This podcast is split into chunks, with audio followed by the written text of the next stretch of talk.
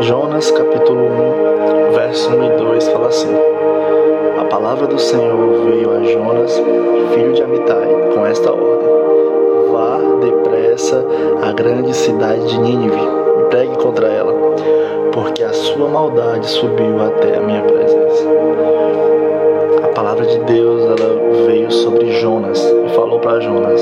Deus falou para Jonas: Vá, eu preciso te elevar eu estou te dando uma nova missão, eu estou te lançando para frente.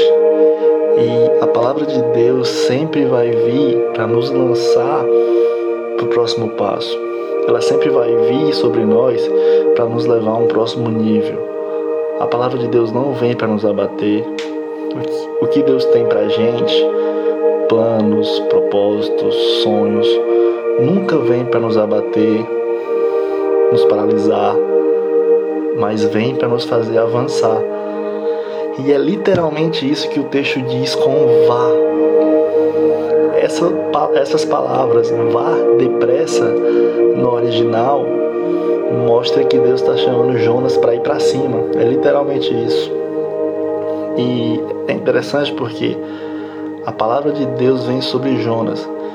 E o nome Jonas significa pomba, mensageiro, aquele que tem o dever ou o privilégio de levar uma mensagem. E Jonas é filho de Amitai, e Amitai significa verdade. E a primeira coisa que eu quero compartilhar com vocês é que não adianta você ser um filho da verdade, você ser um carregador da mensagem da verdade, se diante das tempestades você pensa em se esconder. Jonas significa pomba. E eu não sei vocês, mas eu nunca vi uma pomba voando no meio de uma tempestade, no meio de uma chuva ou de um tempo desfavorável. Pelo contrário, quando começa a chover, elas normalmente se escondem em um lugar seguro. Mas eu, eu quero te lembrar que a palavra de Deus ela veio sobre Jonas não para ele se esconder nas tempestades, porque as tempestades elas não vêm para nos matar, não vêm para nos parar. As tempestades, elas vêm para mostrar para mim e para você o quanto a gente não confia completamente em Deus. Porque se de fato Jonas entendesse a mensagem que Deus estava dando a ele, entendesse que Deus estava levando ele para um outro nível, ele entenderia que a tempestade que estava por vir não era para matar, para paralisar ele, mas era para fazer ele voar, era para ensinar Jonas um novo nível, ensinar uma nova altura. E eu quero te convidar hoje a você se abrir para viver o novo de Deus.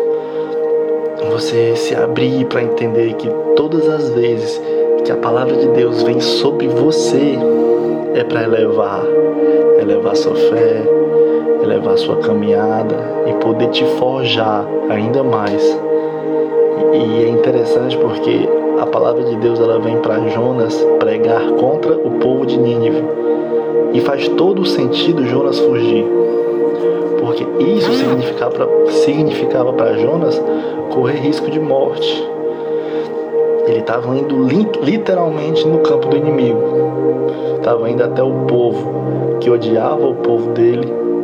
Ele sabia que isso era humanamente morte. Ele sozinho diante de toda uma nação completamente é, sanguinária, completamente bárbara, costumes de morte e completamente perversos, Jonas, ao fugir, ele está dizendo para Deus que ele tem ótimas justificativas, ótimos motivos. Eu tenho que preservar a minha vida. E se eu morrer aqui, quem é que vai continuar pregando? Quem é que vai ser o seu profeta? E aí eu quero te ensinar uma segunda coisa nossas desculpas, as nossas lógicas, os nossos argumentos podem até fazer sentido, mas eles continuam sendo uma desobediência. A sua lógica, por não entender que Deus está te chamando para um novo passo e você se esconde, pode fazer todo sentido humanamente falando. Mas foi Deus quem te chamou, levanta e vá. Eu, eu, eu quero te convidar você tirar um tempo para orar agora. Talvez você tenha sonhos, projetos, talvez você tenha recebido uma direção clara de Deus sobre o que fazer, sobre o chamado. E eu queria que você fosse muito honesto nesse tempo, porque talvez para muitos seja Deus, eu quero pregar nas nações e eu tenho vergonha eu quero ter coragem de orar por enfermos, mas não consigo, eu quero, a minha vergonha não deixa, e isso tudo faz sentido.